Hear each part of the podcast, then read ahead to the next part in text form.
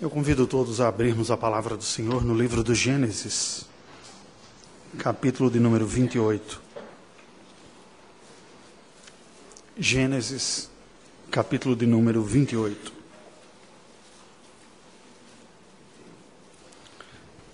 A partir do verso de número 10 até o final.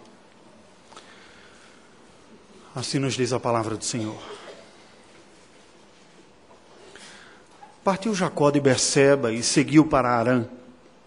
Tendo chegado a certo lugar, aí ali passou a noite, pois já era sol posto. Tomou uma das pedras do lugar, fez seu travesseiro e se deitou ali mesmo para dormir. E sonhou. Eis posta na terra uma escada cujo topo atingia o céu. E os anjos de Deus subiam e desciam por ela. Perto dele estava o Senhor e lhe disse: Eu sou o Senhor, Deus de Abraão, teu pai, e Deus de Isaque. A terra em que agora estás deitado, eu te darei a ti e à tua descendência. A tua descendência será como o pó da terra. Estender-te-ás para o ocidente e para o oriente, para o norte e para o sul. Em ti e na tua descendência serão abençoadas todas as famílias da terra. Eis que eu estou contigo e te guardarei por onde quer que fores. E te farei voltar a esta terra, porque te não desampararei, até cumprir eu aquilo que te hei referido. Despertado Jacó do seu sono, disse: Na verdade, o Senhor está neste lugar e eu não o sabia. E temendo, disse: Quão temível é este lugar! É a casa de Deus, a porta dos céus. Tendo se levantado Jacó cedo, de madrugada, tomou a pedra que havia posto por travesseiro e a erigiu em coluna, sobre cujo topo entornou azeite. E ao lugar, cidade que outrora se chamava Luz, deu o nome de Betel Fez também Jacó um voto, dizendo: Se Deus for comigo e me guardar nesta jornada que empreendo, e me der pão para comer e roupa que me vista, de maneira que eu volte em paz para a casa de meu pai, então o Senhor será o meu Deus. E a pedra que erigi por coluna será a casa de Deus. E de tudo quanto me concederes, certamente eu te darei o dízimo. Oremos ao Senhor. Ó Deus, em sincera fraqueza que eu me encontro diante da tua presença e desta congregação. É em consciência da absoluta necessidade de tua graça a assistir-me em minhas próprias necessidades e carências espirituais. Que busco ao Senhor e a assistência do Senhor nesse instante que tu não leves em consideração as fragilidades nossas como condições para sermos edificados pela tua graça, mas que tu leves em consideração as nossas fragilidades para que tu mesmo venha nos socorrer, nos assistindo, revelando-te a ti e ao teu favor a nós através de Cristo Jesus, em quem oramos. Amém. Meus queridos, após Jacó ter tramado com a sua mãe, Rebeca, para conseguir a bênção que Isaac proferiria sobre o primogênito Esaú, e ter levado depois daquela tramóia, a situação ficou complicada na sua casa. Ele enganou seu pai, enganou seu irmão, e agora amargava aquela saída apressada de casa, devido à ameaça de morte que o seu irmão deixava escapar aos seus ouvidos, aguardando apenas o envelhecido patriarca falecer para se vingar daquela tramóia que seu irmão fizera a Jacó, lhe tirando o direito, o direito do irmão mais velho, Esaú. Ele fugiu às pressas da casa do seu pai, sob o pretexto de buscar um casamento adequado. Mas, dadas as circunstâncias em que aquilo ocorreu, ele se dirige à terra do Oriente numa condição bem diferente que o seu pai foi buscar a noiva para si. Com um dote bem medido, Eliezer foi atrás da noiva para Isaac e encontrou Rebeca a trouxe. Mas esta não é a situação de Jacó. Colhendo fruto das suas decisões, de suas escolhas, ele está sozinho, trilhando uma jornada de mais de mil quilômetros rumo ao Oriente. Possivelmente sua cabeça sendo visitada por muitas ideias, tais como: que besteira que eu fiz. Acabei com a minha vida. Enganei o meu pai, idoso, e o meu irmão, que nunca me fez mal. Mas eu me aproveitei dos seus pontos de fraqueza para me beneficiar e lhe roubei a bênção da primogenitura. Agora eu estou aqui, sozinho, no nada e com nada, peregrinando nesta terra deserta. Talvez nem tenha condições mais de ver o meu pai, que já está bem idoso. Não sinto mais o carinho da minha mãe, com o qual cresci e estava bem acostumado como filho predileto que era. O meu irmão nutre por mim um ódio mortal, o desejo de se vingar, tirando a minha própria vida pelo que fiz com ele. Aqui estou, solteiro, pobre, mesmo tendo ouvido a bênção do meu pai, não é isso que eu estou sentindo em meu coração. Eu não me sinto uma pessoa abençoada, porque até a forma como eu obtive aquela bênção não foi uma forma correta. E agora? O que será da minha vida? Vou chegar lá na Mesopotâmia e dizer simplesmente: Oi, eu sou seu primo pobre que veio aqui buscar uma prima para casar. Tem um quartinho aí na sua casa para eu morar? Tão diferente do que eu tinha imaginado. E tudo isso por ambição. Embora eu quisesse acreditar que Deus estava no meio daquela tramóia toda. Papai sempre falava de um plano de Deus que havia que Deus havia anunciado ao meu avô, ao vovô Abraão, envolvendo a nossa família e a terra de Canaã. Mas voltar agora é buscar uma sentença de morte.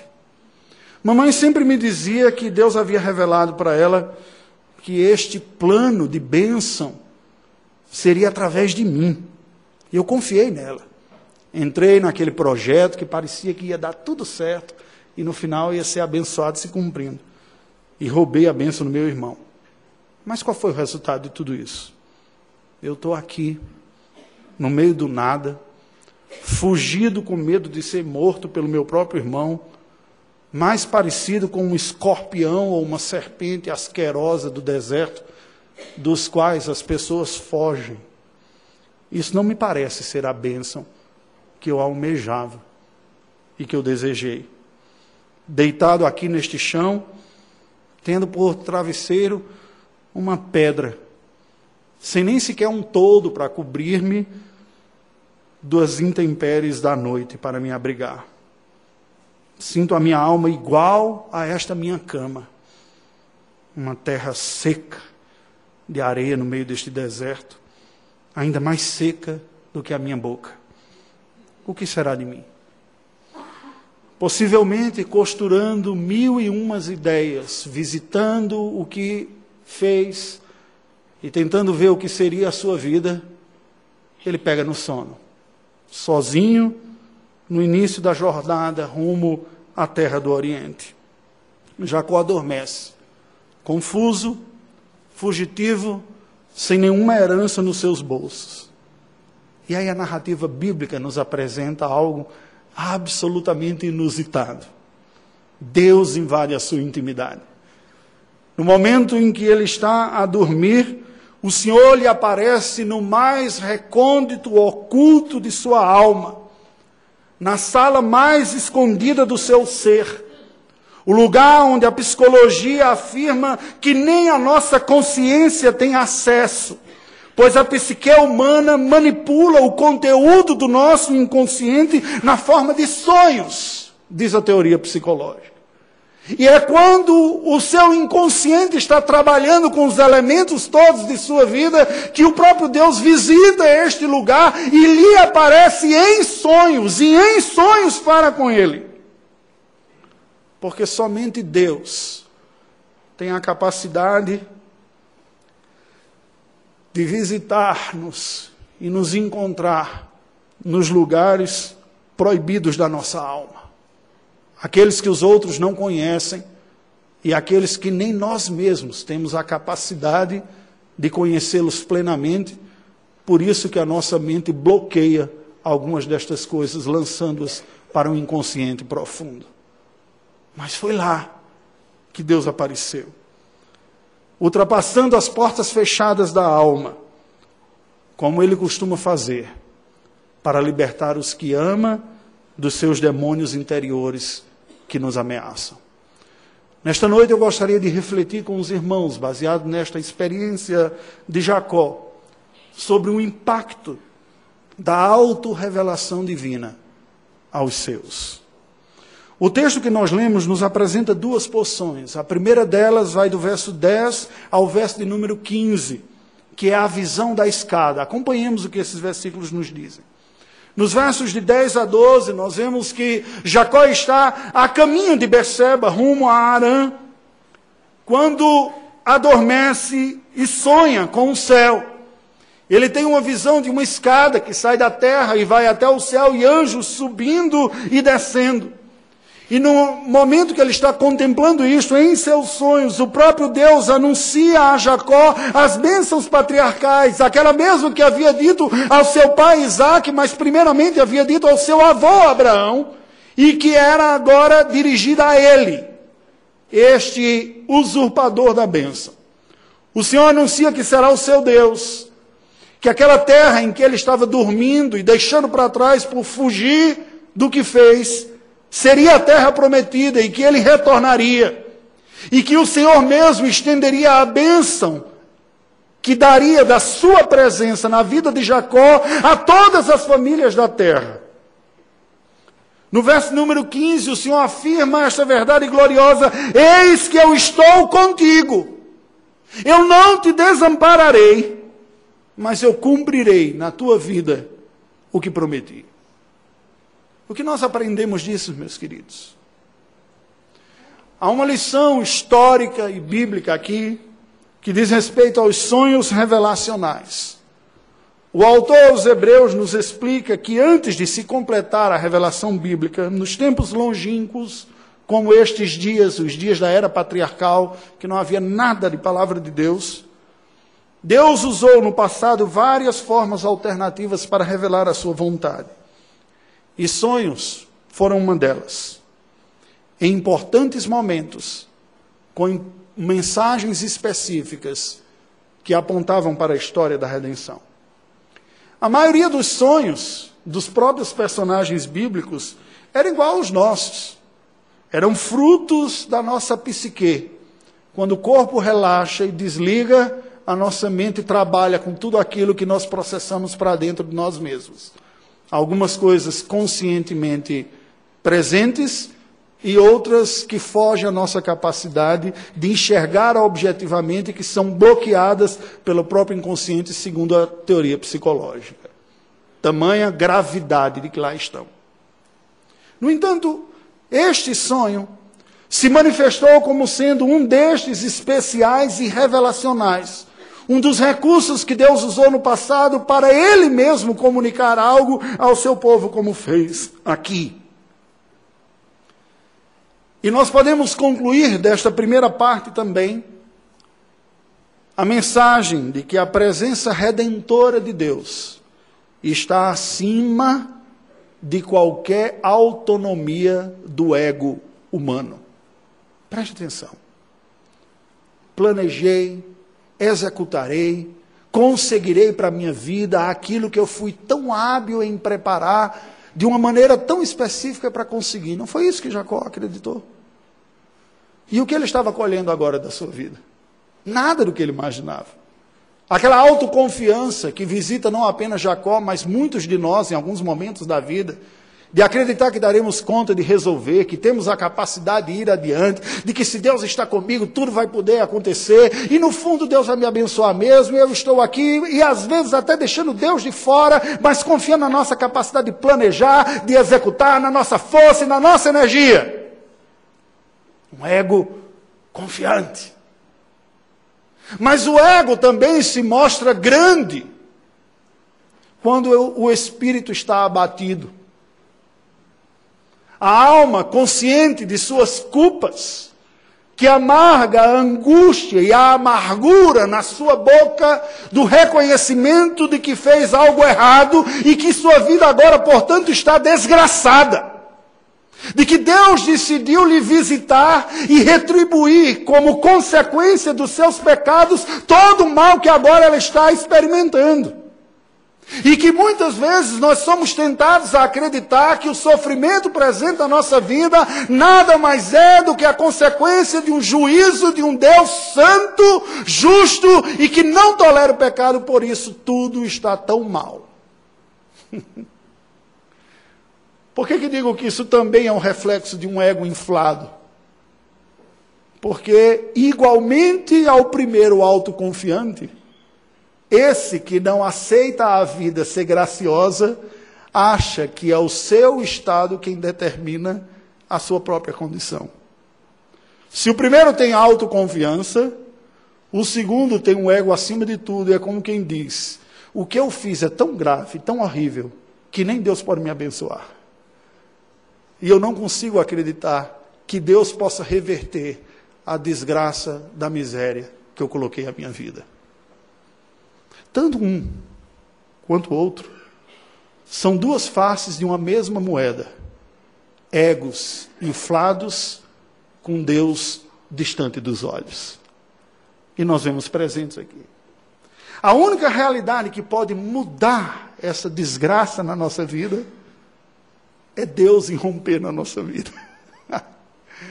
e Ele é especialista em fazer isso e entrar na vida de pecadores e dizer: sou eu que desequilibro a sua equação, sou eu que construo a nova realidade. E o que eu tenho para fazer na sua vida é muito além da capacidade que você tem de fazer e até mesmo de desfazer. O que eu tenho para você vai para além do que você pode construir e é maior do que você é capaz de destruir. Foi isso que Deus fez com Jacó. Assim como eu, você também, todos nós precisamos nos arrepender da autoconfiança, que é expressa também numa espécie de mentalidade fatalista desgraçada. É o que é, a minha vida vai ser isso. Eu me lembro sempre daquela frase maravilhosa que eu repito de uma obra clássica de Ariano Suassuna, meu conterrâneo, quando Chicó e João Grilo estão lá no sertão paraibano. E ele diz: Ô oh, promessa desgraçada, ô oh, promessa sem jeito, o que, é que vai acontecer na minha vida? E muitas vezes essa é a cantiga que nós carregamos no nosso coração. Ô oh, promessa desgraçada, promessa sem jeito, o que, é que eu fiz? O que, é que vai acontecer? Será que a minha história não vai ser diferente dessa? Quando nós olhamos para Cristo, nós vemos Deus vindo ao nosso encontro, vestindo a nossa humanidade, sofrendo os nossos horrores, conhecendo os nossos tormentos. Nós estamos diante do único capaz de destruir os nossos demônios, pois ele esmagou a cabeça da serpente na cruz do Calvário. Para aqueles que são de Deus, não resta pensar a vida como uma sentença trágica de uma lógica kármica de que a vida acontece simplesmente como uma colheita dos frutos que nós investimos erradamente. Veja, é verdade. Tudo que fazemos tem suas consequências. Mas aquilo que Deus tem para fazer por nós não depende da nossa capacidade de plantarmos as coisas certas e colhermos pela nossa competência. Depende da capacidade de Cristo Jesus, na cruz do Calvário, nos livrar do determinismo, da miséria de um mundo caído em pecado. E eu e você também. Em Cristo, Deus se revela a nós para nos livrar da sentença de dívida que foi cravada pelos nossos pecados na câmara escura de nossa alma. Com arrependimento e fé em Cristo, não há mais culpa, há perdão. E pela fé, a certeza que Deus está comigo, ainda que nessa jornada eu continue experimentando as consequências de tudo que fiz e faço. Mas não é isso que determina quem eu sou, nem o estado da minha alma, nem o que Deus significa para mim.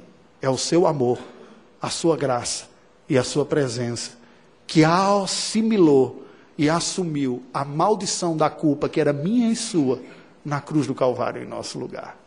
Livres! Livres da culpa! Livres da sentença diante de Deus! O ego de ninguém aqui é maior do que o poder de Deus de nos libertar da desgraça que somos capazes de fazer na nossa vida. Livres! Livres é o que significa o Evangelho. Livres da culpa e da condenação e da vergonha de colher aquilo que nós mesmos plantamos, ainda que colhemos. Não é isso que determina o estado de nossa alma nem a nossa condição. E não é capaz de neutralizar o que Deus em Cristo faz por cada um daqueles que Ele ama. O impacto da auto-revelação divina pode ser aprendido também através da resposta de Jacó. Vejamos os versículos de 16 a 22. Nos versos 16 e 17, nós lemos que Jacó foi despertado do seu sono e tomado por uma profunda consciência divina. Ele diz: Na verdade, o Senhor está neste lugar e eu não sabia. E temendo, ele afirma: Quão temível é este lugar! É a casa de Deus, a porta dos céus. Jacó unge aquela pedra que ele tomou por travesseiro, a erige, coloca em pé, derrama azeite e diz: Isso aqui não é só uma pedra, não foi apenas um travesseiro desconfortável que eu usei na noite do deserto. Agora é um ícone, é uma lembrança da presença de Deus na minha vida, de Deus me visitando no momento que eu achava que Ele estava mais distante, mais ausente e que eu me julgava o que de fato sou o mais inapropriado da presença de Deus. A consciência de Betel, casa de Deus, se estabelece em si. Nos versos 20 a 22, Jacó firma um propósito de serviço religioso após um cumprimento probatório. Ele vai dizer, faz um voto e diz: Se o Senhor me guardar em toda a minha jornada que empreendo, me der pão para comer, roupa para me vestir, de maneira que eu volte em paz à casa do meu pai, então tu serás o meu Deus e esta pedra será a casa de Deus. Isso foi tão forte que isso permaneceu marcado na história do povo judeu. E a controvérsia sobre o lugar de ser a casa de Deus se estende até os dias de Cristo, quando a mulher samaritana diz: Olha, o nosso pai Jacó falou que é aqui o lugar que se deve adorar, vocês dizem que é lá. Para você ver a importância deste momento aqui na história do povo hebreu. O que nós aprendemos daqui? Há duas verdades a serem aprendidas. A primeira delas é a verdade nominada no texto por Betel. Essa palavra hebraica significa literalmente a casa de Deus. A casa de Deus é a consciência da presença do encontro com Deus. Que nesta passagem não tem absolutamente nada a ver com um espaço religioso, cultico ou litúrgico. Não há objetos sagrados como mesa da comunhão, pia batismal, púlpito, não há nem mesmo endereço onde se chegar, não há liturgistas no meio deste lugar, não há uma chamada à adoração, não há um pós-lúdio, impetração de bênção, não tem nada. Tem um homem pecador e Deus o encontrando no deserto. Entretanto, Betel nos aponta a realidade que nenhuma experiência humana é mais forte do que o impacto sensitivo da presença de Deus. Tamanha visitação especial da graça não é em si mesmo um sinal de mudança de vida, mas é necessário. O culto e a adoração pública serão melhor desfrutados sob a consciência de Betel, a casa de Deus. Deus está aqui. Quantos de nós não podemos, semana após semana, adentrar no lugar, fazermos parte do serviço religioso e sairmos com a alma tão seca quanto entramos. Quantos de nós podemos nos engajar no exercício litúrgico passo a passo, mas saímos com a sensação de que ainda estamos distantes e até mesmo duvidando se houve uma oração sincera e se Deus nos ouviu? Nós não podemos achar que é normal viver a vida como se de fato Deus não estivesse presente. Entretanto, Betel, a consciência da casa de Deus, do lugar onde Deus está, pode se tornar também um ídolo, como se tornou para os judeus, e desvio.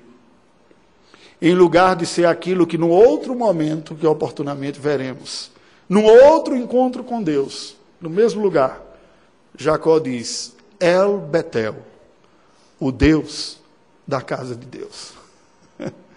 o grande valor da casa de Deus é o Deus da casa de Deus. a grande bênção do culto que prestamos a Deus é nos deleitarmos na presença do Deus que cultuamos quando estamos em culto. A grande graça e valor e riqueza que há neste momento, neste instante de adoração, é estarmos diante da imagem do Todo-Poderoso, ouvirmos a Sua voz, falarmos com Ele, derramarmos a nossa alma naquela sensação de que aqui é um encontro sagrado. Na tradição protestante, nem mesmo há alguma coisa chamada de lugar sagrado. Embora isso seja o conceito, porque na prática a gente diferencia, né? A gente costuma dizer que os degraus daqui são os níveis de santidade. Tem um santo lugar, o santo e até o santo dos santos, né? Então, tem gente que não tem nem coragem de subir no último ponto aqui, que diz, não, é só os reverendos que ficam lá e tal. Nós colocamos essa divisão espacial, quando na verdade o que a Bíblia vai nos dizer é que o sentido está na plena consciência do que significa tudo isso. Não é o espaço. O Senhor Jesus disse isso para a mulher samaritana. Não é aqui, nem em Jerusalém que se adora. O Pai procura adoradores que o adorem em espírito e em verdade. Porque você pode estar no lugar considerado mais sagrado da face da terra e seu coração tão duro quanto uma pedra.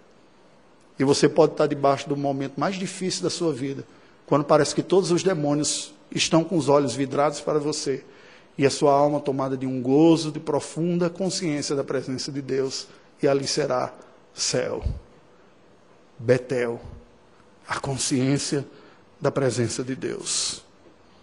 Este espanto que deve fazer parte de toda verdadeira adoração, marca o povo de Deus ao longo da Bíblia o tempo todo. Os discípulos, quando veio o Senhor Jesus acalmando a tempestade, atemorizados, dizem: Quem é esse? que até o vento e o mar lhe obedecem. Quem é este? Eu já o conheço, eu já vivo com ele, mas a minha alma é surpreendida em momentos com uma consciência mais profunda de quem ele é, que sempre esteve ali. Paulo, explicando o culto da igreja, em Corinto, diz que o incrédulo, ao ouvir a pregação, a profecia que é ministrada, terá desvendado os segredos do seu coração e sairá com a consciência marcada de que Deus está aqui e me conhece. Mas há uma outra verdade ensinada nesse texto de difícil interpretação. Os estudiosos se dividem a respeito do significado do voto de Jacó. Um voto controverso. Há quem veja neste voto, um sinal de conversão, porque os votos existiam na Bíblia, são compromissos de gratidão. A pessoa que diz, não, ele foi tocado pela presença de Deus, ele diz, olha Senhor, eu vou te seguir agora, se o Senhor me abençoar, eu vou voltar para a terra, como que uma resposta àquilo que Deus prometeu para ele. E vou te dar o dízimo de tudo que o Senhor me der. No entanto, há algo curioso neste voto. Porque há um serviço condicionado ao futuro. E quando nós empurramos para o futuro alguma coisa que nós podemos experimentar no presente ou devemos, tem uma palavrinha para isso: procrastinação. Nessas palavras de Jacó, em alguma medida, ele está lançando para o futuro o que deveria ser a dinâmica do presente. Servir, adorar o Senhor, consagrar-se para o serviço, não depende das condições melhores. E veja que não é preciso ser muito esperto para perceber esses riscos na nossa própria vida. Qual é o tempo da resposta piedosa? Qual é o tempo da resposta da nossa vida, aquilo que aprendemos da palavra de Deus e ao chamado de Deus para a nossa vida? Qual é o tempo? O tempo que a Bíblia diz é só um: é hoje. Hoje, se ouvides a voz do Senhor teu Deus, não endureçais o vosso coração, como nos dias de Meribá. Não é amanhã, o serviço ao Senhor não depende das condições ou das circunstâncias melhorarem. Se o Senhor me der comida, se o Senhor me der bebida, se o Senhor fizer com que eu passe no vestibular, eu consiga aquela promoção no trabalho, eu mude para aquele outro lugar, eu case com aquela mulher, eu tenho uma pós-graduação. Se o Senhor fizer isso, aí eu vou me dedicar mais, com gratidão, com alegria no meu coração. Se o Senhor fizer isso. O tempo da resposta piedosa é hoje. Com o que temos, com o que somos, sem barganha, sem negociata com Deus. Não está uma prova aqui. Se o Senhor provar que o Senhor é mesmo isso que está dizendo, aí eu vou responder como o Senhor está pedindo. Quando a alma é tocada por Deus e a consciência da presença de Deus se estabelece, é hora de uma resposta diferente na vida. Mas Jacó se assemelha muito a mim, a você, em algumas circunstâncias. Ele também era meio lento em aprender algumas coisas na sua vida, como a sua vida demonstra. Nós aprendemos que o impacto da autorrevelação divina, falando a nós pelo Espírito, através da palavra, indica que não há realidade mais forte e poderosa no universo do que a graciosa presença divina. E a consciência da presença redentora deve ser suficientemente motivadora para nós vivermos para Ele, sem barganhas. Não despreze as visitações da graça. Quando Deus lhe fala ao coração. Quando o Evangelho encontra eco na sua vida. Quando você sai com a alma despertada, não despreze. Sabe por quê? Porque a batalha que se estabelece no nosso coração e na nossa alma é a batalha, como disse o meu colega Marcelo, que esteve aqui, do profeta dentro de nós, ao qual ouviremos.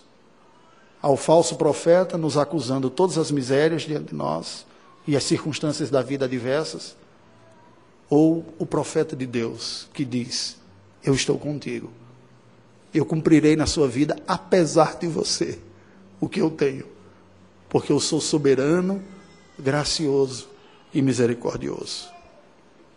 Respostas diferentes podem ocorrer. Saulo é um bom exemplo disso.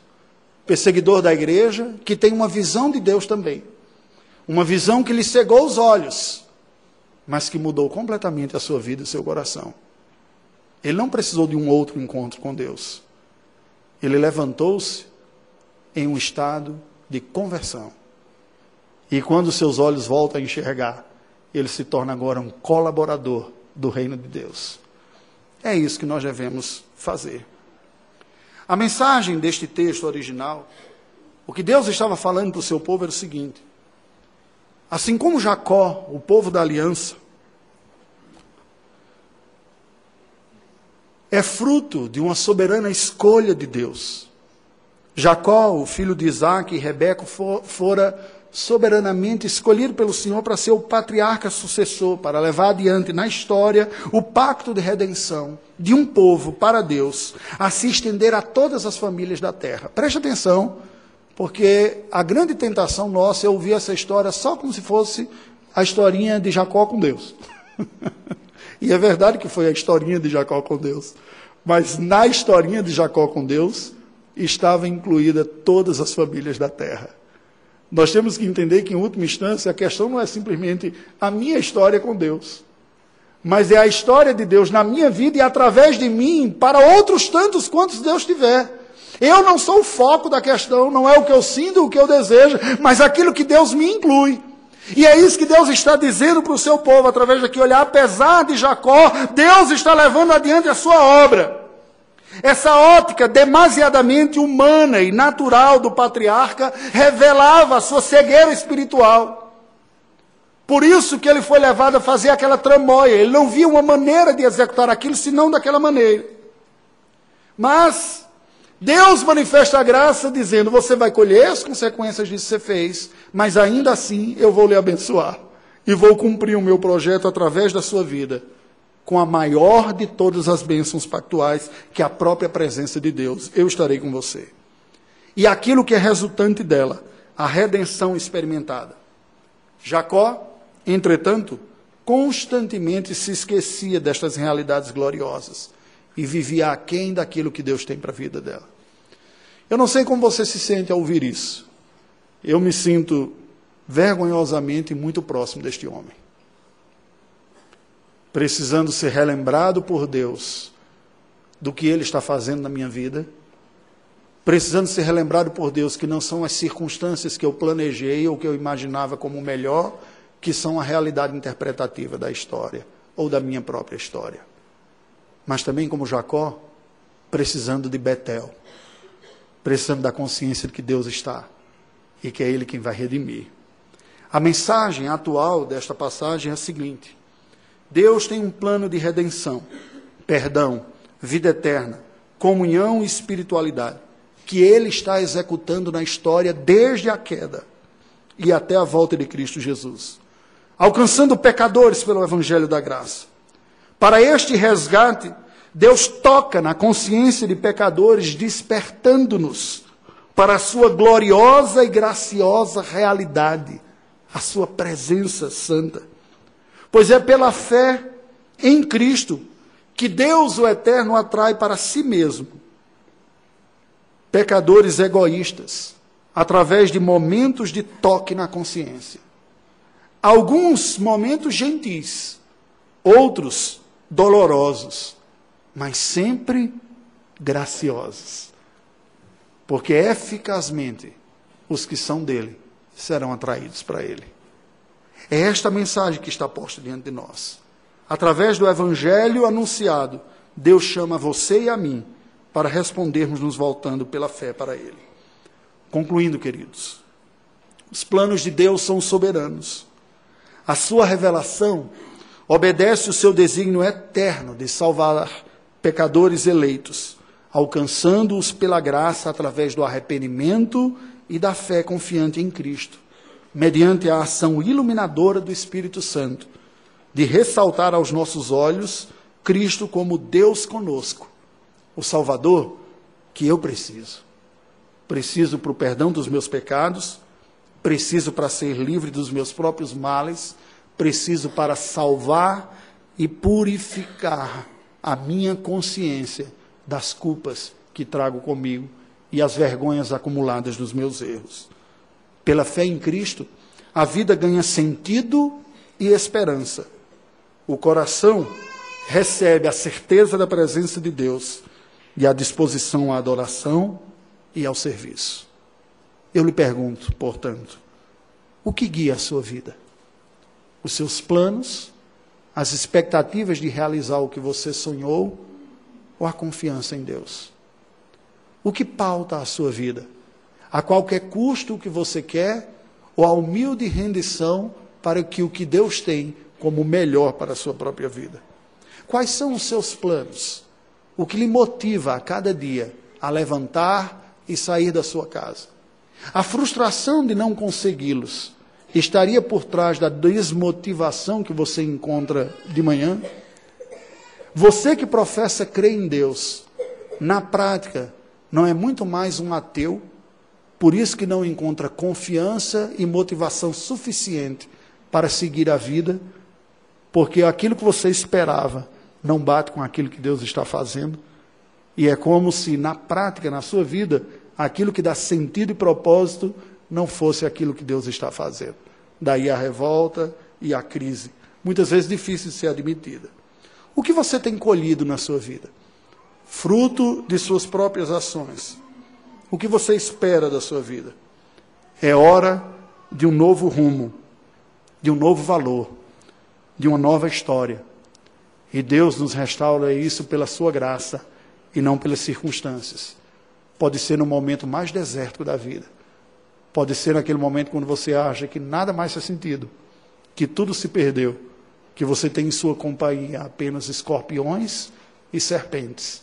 E aí Deus vem e diz: Eu estou com você agora, nessa hora. Confie em mim, eu estou contigo. Curve a sua cabeça. Vamos orar ao Senhor. Deus de infinita graça e de toda misericórdia. É com temor e tremor que me achego diante da tua presença e intercedo por mim e pelos meus irmãos. Colocamos-nos agora diante de ti em súplica, pedindo a tua misericórdia sobre nós, pedindo o teu perdão para a nossa incredulidade.